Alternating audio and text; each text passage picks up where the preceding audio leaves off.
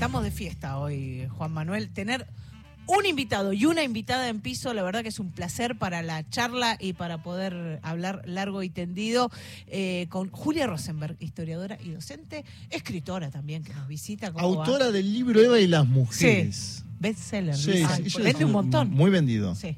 ¿Cómo va? ¿Cómo les va? Muchas Bien, gracias. ¿cómo por- estás? ya, no, no empecemos con el bullying tan temprano, es lo único ¿Por que bullying? No, no, es un reconocimiento Claro. la trayectoria. Che, no, primero quiero agradecer la invitación y también decir que es un honor para mí estar en el programa que, que es de Mario Weinfeld, vamos a Sí. tener un Sí, presente, así supuesto. que bueno, nada, muy muy agradecida de, de estar acá conversando con ustedes. Bueno, y Julita, aprovechamos un poco para cruzar historia con coyuntura, ¿no? Que, digamos, para algo nos sirve la historia, eh, es para entender el, el presente. Hay una frase de Milei que a, a mí me quedó sonando de cuando ganó las PASO, donde hablaba contra el concepto de justicia social, ¿no? Un concepto que vos obviamente trabajás articuladamente eh, en el libro específicamente, de las mujeres, pero que además es una frase eh, del peronismo, ¿no? Eh, del Movimiento Nacional Popular eh, eh, en la Argentina. Y en aquel entonces era un Milei que hablaba más contra la casta que contra el kirchnerismo o el peronismo que mm, está ahora utilizando como estrategia. ¿Por qué pensás que el liberalismo argentina, argentino, si le podríamos llamar liberalismo argentino a, la experiencia de Milei, que algunos dicen es anarcocapitalismo, bla, sigue cuestionando el, concepto de justicia social y qué significa hoy en 2023 pensar en la justicia social?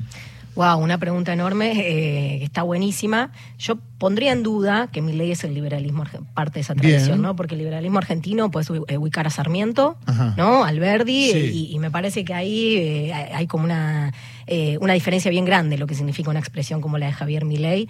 Eh, no sé si anarcocapitalismo tampoco es la palabra, ¿no? Evidentemente es un fenómeno muy nuevo. Sí, que él dice estamos- también escuela austríaca, ¿no? Que no- Totalmente. No, sabemos ni quiénes son, pero... y que a la vez al calor de lo que está pasando en esta última semana, y lo vemos tan pegado a Mauricio Macri, también empezamos a sospechar cuán nuevo es eso que Javier Milei. Ah, está. ¿no? Eh, efectivamente encontró una representación en sectores populares que clásicamente habían sido el peronismo, y ahí me parece que hay mucho para pensar del lado del peronismo, un desencanto muy grande con eh, estos, últimos estos últimos años de gobierno, perdón.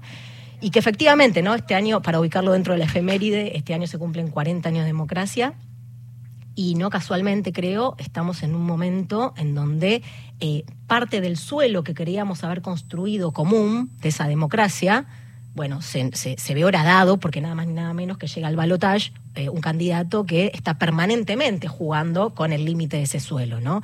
Quiero decir, distinto hubiese sido si, si eh, nos hubiésemos juntado a hablar cuando se cumplían 30 años de democracia en el 2013. El balance de la democracia era otro. ¿no? Sin deuda externa, con índices de pobreza bastante más bajos. eh, nadie cuestionaba la memoria de los 30.000 desaparecidos. Bueno, hoy nos toca, 10 años después, estar conmemorando los 40 años de democracia con una expresión política que está permanentemente atacando eso. Entonces, quiero decir con esto, para retomar la pregunta. Eh, tenemos una expresión política, pase lo que pase el 19 de noviembre, porque gane o pierda, igual me parece que la preocupación tiene que estar eh, que no solamente ataca las bases del peronismo, que eso sería un antiperonismo clásico, sino que además está atacando algo un poco más, diría, eh, más común, que es el suelo democrático de la Argentina. ¿no? Eh, por supuesto, uno puede decir esas dos cosas van de la mano, sí, pero a veces no. Está atacando también al propio Alfonsín. ¿No? En los últimos días, sobre todo. Sí. Y me parece que ahí, de nuevo, hay una- un llamado de alerta que no es solamente que nos ataca a los peronistas, ¿no? que uno podría decir, de nuevo, eh, es, es lo clásico del antiperonismo del 55 para acá, sino que me parece que se está tratando de horadar sentidos más profundos de la vida en común en la Argentina, ¿no? como puede ser la propia democracia. ¿no? Han salido en los últimos días videos de, de él donde no puede responder que apoya el sistema democrático. Sí, ¿no? ante la pregunta, pregunta él, digamos. Exactamente. Es un mecanismo para eh, evadir la, la pregunta. Hablábamos antes con, con Marcelo Leiras, hace, hace minutos, sobre también eh, la cuestión de, de catalogar. Milei habla de estos 40 años como eh, un desierto, ¿no? Dice el- los, los 40 años, el desierto. Y llama la atención, ¿no? Cuando un alguien que se presenta a un debate público para aspirar al máximo cargo de presidente de un país y habla contra los últimos 40 años, que justamente fueron los democráticos, ¿no? De ese país, y a la vez defiende en ese mismo debate algunas ideas muy similares a las de Macera sobre el, el proceso de la dictadura militar.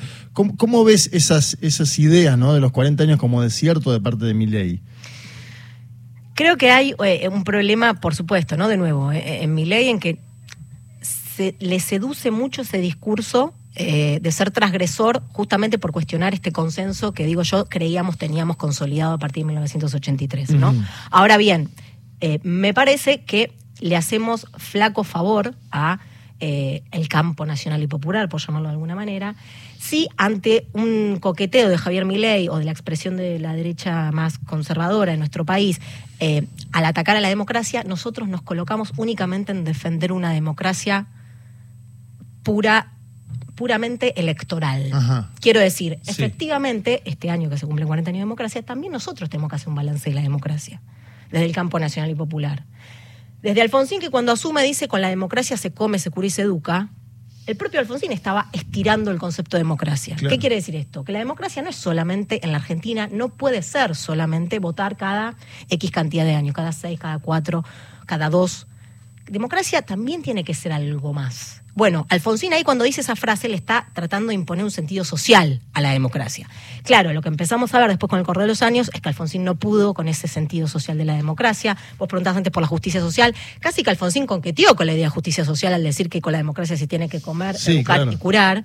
Bueno, y me parece que en estos 40 años tenemos deudas con ese curar, comer y educar. ¿no? Quizás uno diría, bueno, tuvimos a partir del 2003 unos años en la Argentina donde parecía que la, que la democracia podía un poco más que en los años previos, cumplir algo de esas promesas. Bueno, lo cierto es que en este 2023, con los índices que tenemos, eh, sobre todo de pobreza, ¿no? porque lo cierto es que los, índices de desocupación han bajado, y lo cual habla también de un problema redistributivo muy grande, eh, seguimos teniendo deudas con la democracia nosotros, desde el campo nacional y popular. ¿no? Entonces quiero decir, no podemos colocarnos solamente en una posición defensiva de la democracia pura electoral, porque no, estamos retrocediendo. Nos estamos dejando arrinconar por ese, por ese avance de la derecha, colocándonos solamente en defensores de esta democracia. Nosotros mismos tenemos que atrevernos a cuestionar qué democracia es la que queremos.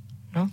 Quien habla es Julia Rosenberg, que está aquí visitándonos en Gente de a pie y que se queda, eh, todos y todas nos quedamos hasta las 5 y después ustedes también se quedan con la radio pública para comunicarse 0810-2220870 para grabar un mensaje. Si nos quieren escribir un WhatsApp, 1138707485. Media hora más de Gente de a pie, ahora las noticias, el servicio informativo de la radio pública.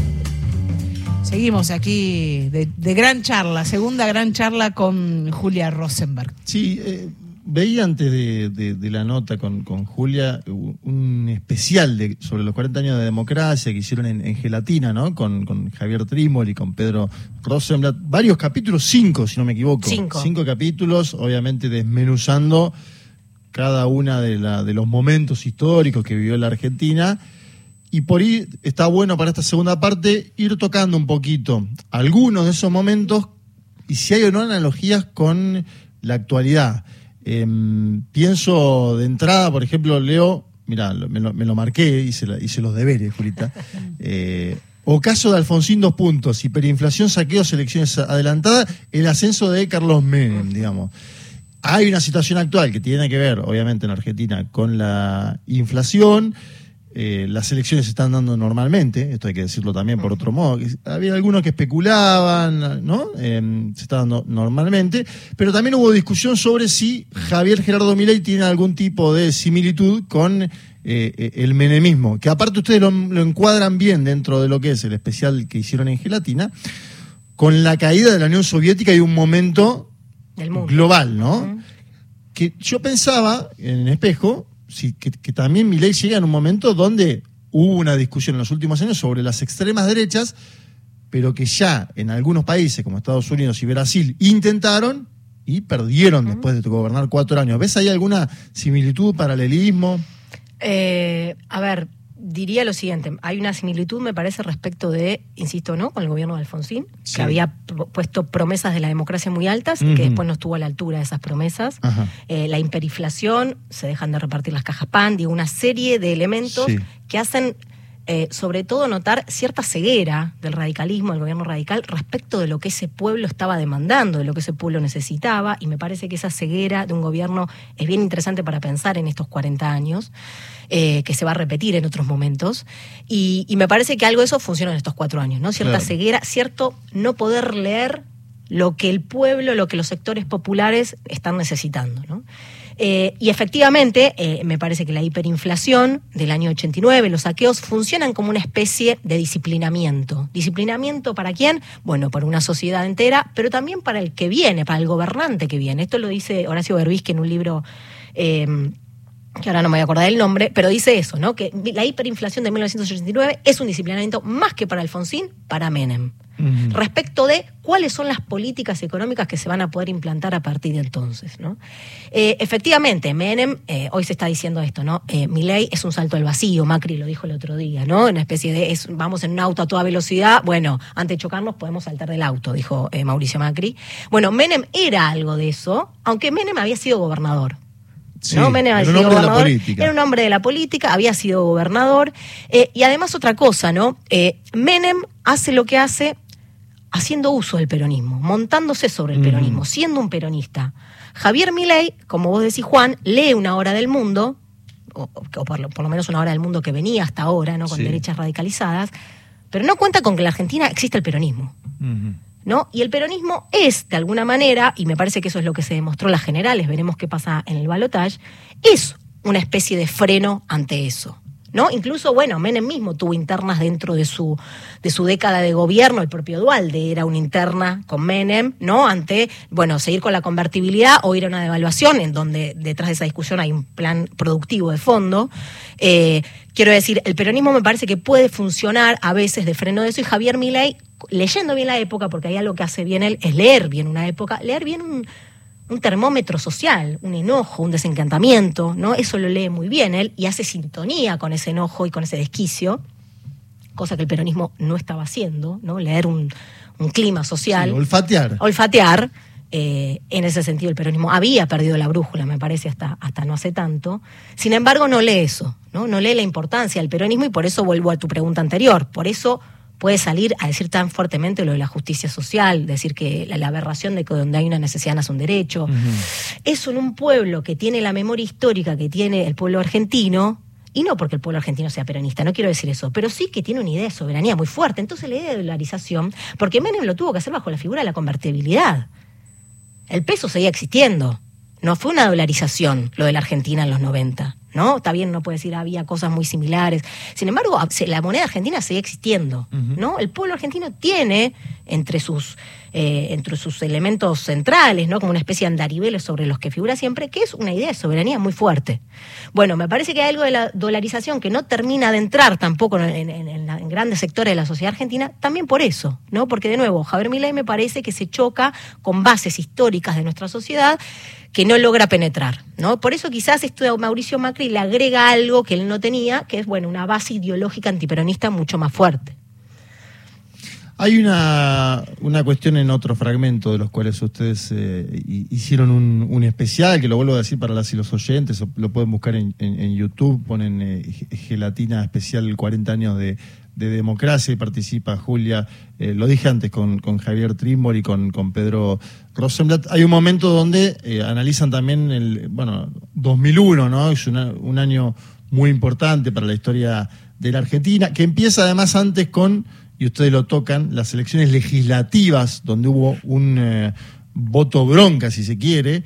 en octubre del 2001. octubre, exacto dos meses antes. El 11 de septiembre en los Estados Unidos de América fue todo el mismo año, ¿no? Un año que pasaron mil cosas.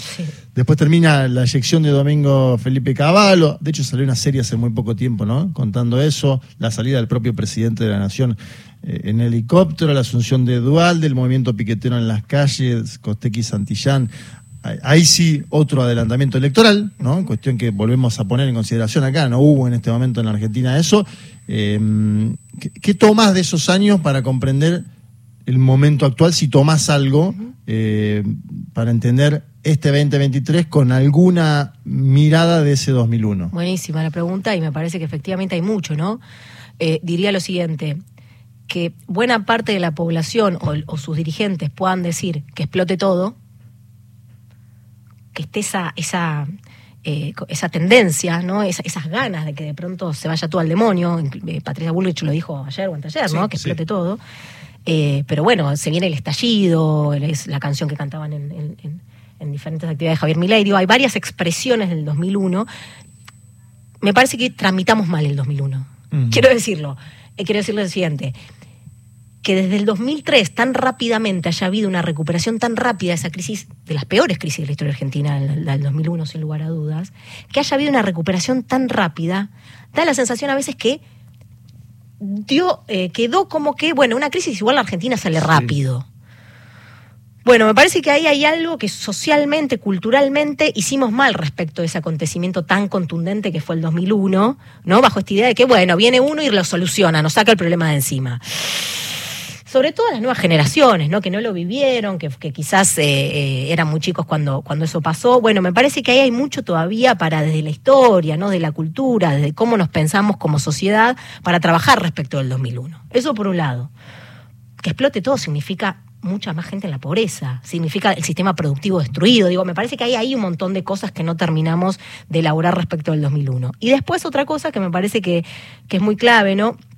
Eh, el que se vayan todos, Em, que también se vuelve a cantar en, las actividades de Javier Milei, nos habla de una distancia muy grande de la dirigencia política respecto de las bases, la sociedad, el pueblo de sus representados, ¿no? Que efectivamente el menemismo eh, colaboró muchísimo en eso. Los años del menemismo fueron años donde no se movilizó prácticamente, se movilizó muy poco, ¿no? Recién a partir del 96 empieza a ser el 24 de marzo una fecha contundente de movilización. Pero quiero decir, movilizaciones contra el gobierno iban más por el lado de los movimientos piqueteros que movilización social y demás.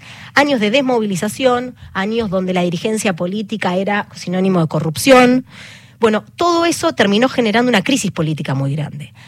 A mí me da la sensación que en los últimos años eh, parte de la dirigencia política se encerró muchísimo, ¿no? Pandemia mediante, eh, pero también hubo mucho del peronismo donde se jugó mucho a una interna política, se jugó mucho a escenas de palacio, y eso generó, sin dudas, en una época que ya de por sí genera una distancia con la política, una profundización en esa distancia política.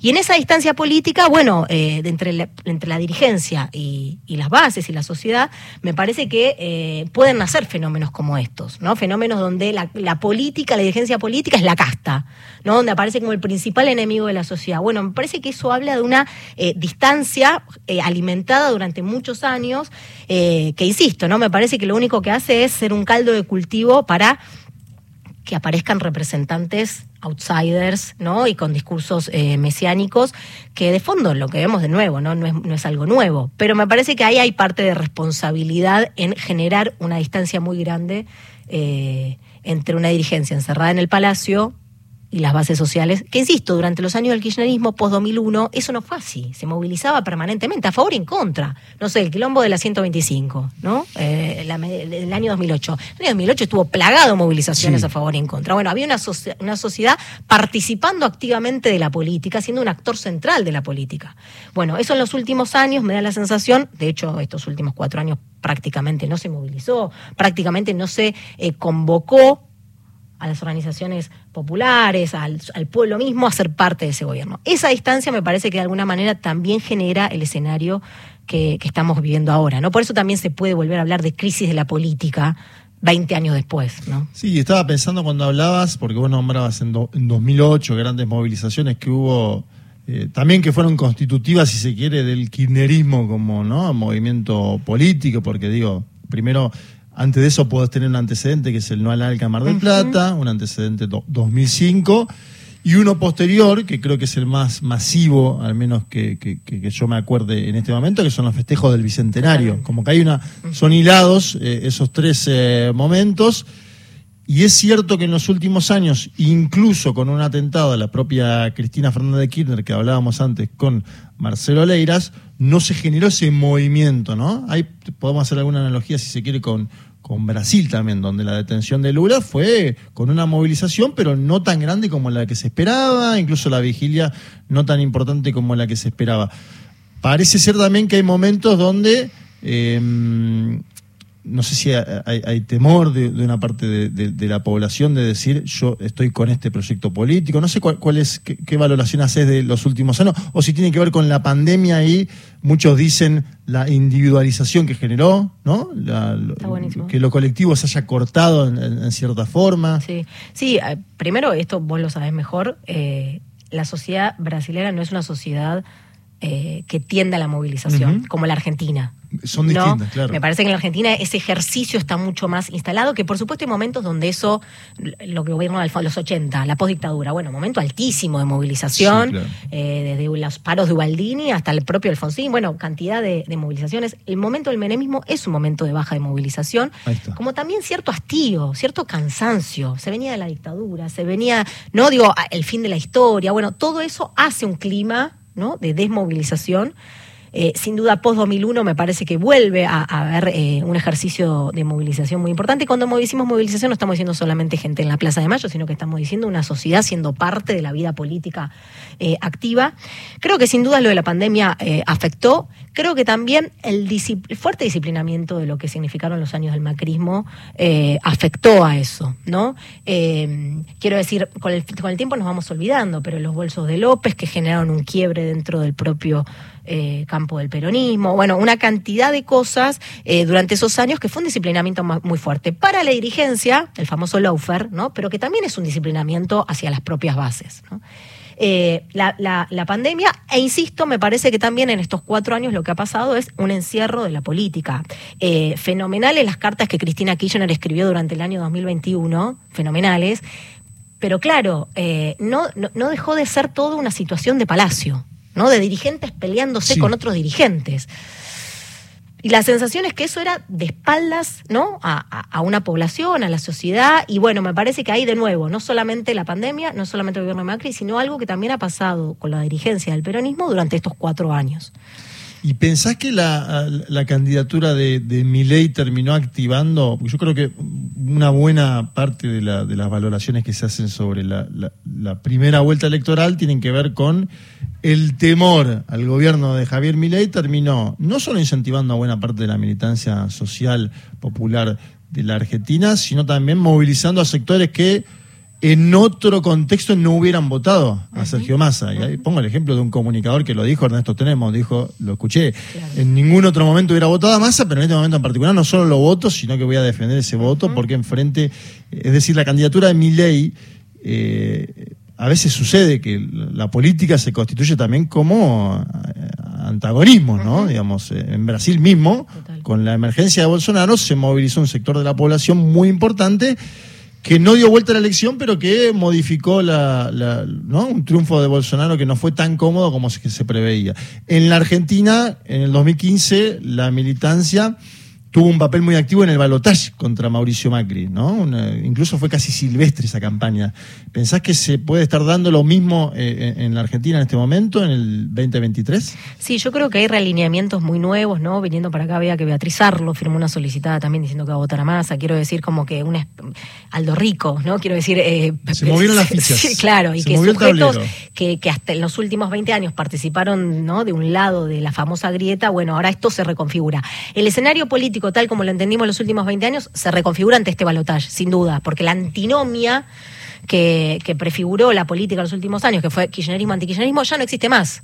Lo que está en juego no es kirchnerismo o antikirchnerismo en este balotaje. Y me parece que eso obliga a reconfigurar los campos, sin duda. Y me parece que, de nuevo, ¿no? Eh, hay una lectura que nos, nos quedará hacer para el futuro, que es cómo jugó Mauricio Macri, porque uno diría, si Horacio Rodríguez Larreta hubiese sido el candidato del macrismo, el candidato vencedor en las generales, o el que llegaba al balotaje, bueno, creo que al peronismo se le complicaba mucho más el escenario. Me parece que el hecho de haber ido con Javier Milei, por supuesto, eh, tiene el beneficio de que eh, estiró la agenda mucho más para el lado que quizás a esos sectores les interesaba, que Horacio Rodríguez Larreta creo que nunca hubiese estado de acuerdo en discutir ciertas cosas.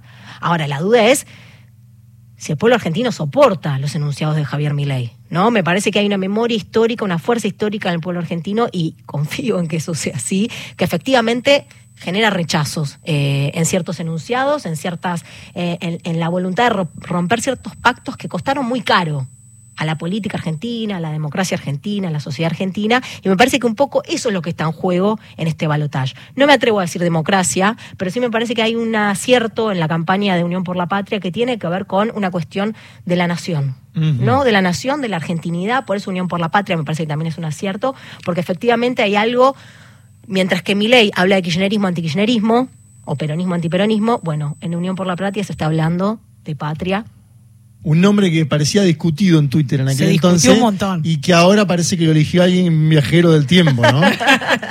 Todas las decisiones que se fueron tomando y que fueron discutidas en su Sí, momento, claro. ahora nos damos cuenta que, por lo menos a esta instancia, fueron, fueron acertadas, ¿no?